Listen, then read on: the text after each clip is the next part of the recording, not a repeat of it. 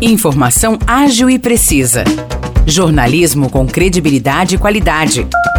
92 News. 92 News. O podcast do Jornal da 92.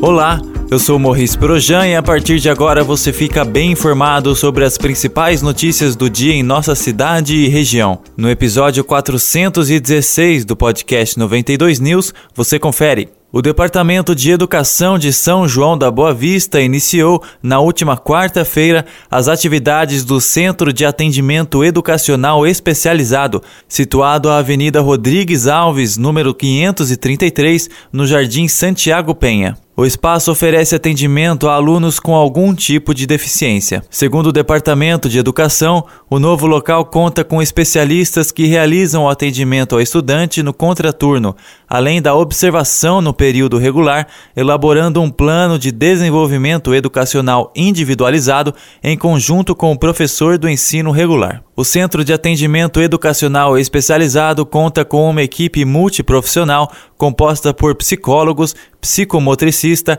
assistente social, instrutor de Libras, intérprete de Libras e monitor de Braille. De acordo com o Departamento de Educação, os profissionais prestam serviços destinados à educação inclusiva, o que auxiliará as atividades escolares dos alunos com alguma deficiência.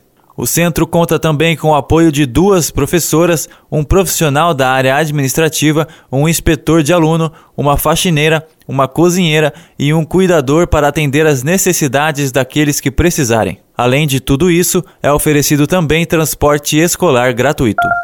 Nesse domingo começa a Copa São João de Futebol Amador, conhecido como Jubileu. Nesse ano teremos o jubileu da primeira divisão, que recebe o nome de Copa São João Troféu Efraim Nogueira, e o jubileu da segunda divisão, nomeado como Copa São João Troféu Paulo Benedito da Costa. O torneio já começa nas quartas de final no sistema mata. Quem perder está eliminado e quem vencer segue na competição. No domingo, às 8 horas da manhã, no estádio do SIC, teremos o duelo entre a Sociedade Esportiva São Joanense e o Esporte Durval. Às 10 horas da manhã, também no SIC, tem Pratinha contra Nacional. No campo do Palmeiras tem Clube Atlético DR contra Juventus Vila Verde às 8 horas da manhã. Às 10, o confronto é entre JCN e Águia da Vila Vargiana. Esses jogos são válidos pelas quartas de final da primeira divisão. Já pelas quartas de final da segunda divisão, o campo do CSU DR recebe dois jogos. Às 8 horas da manhã, Fortaleza e Nova Onda B, e às 10 horas da manhã, Paris, São João e Guarani. Já no campo do Pratinha, tem Esporte Vila Real contra Unido Serra da Paulista, às 8 horas da manhã, e Santo Antônio contra Califórnia, às 10 horas. Todas as partidas são abertas ao público.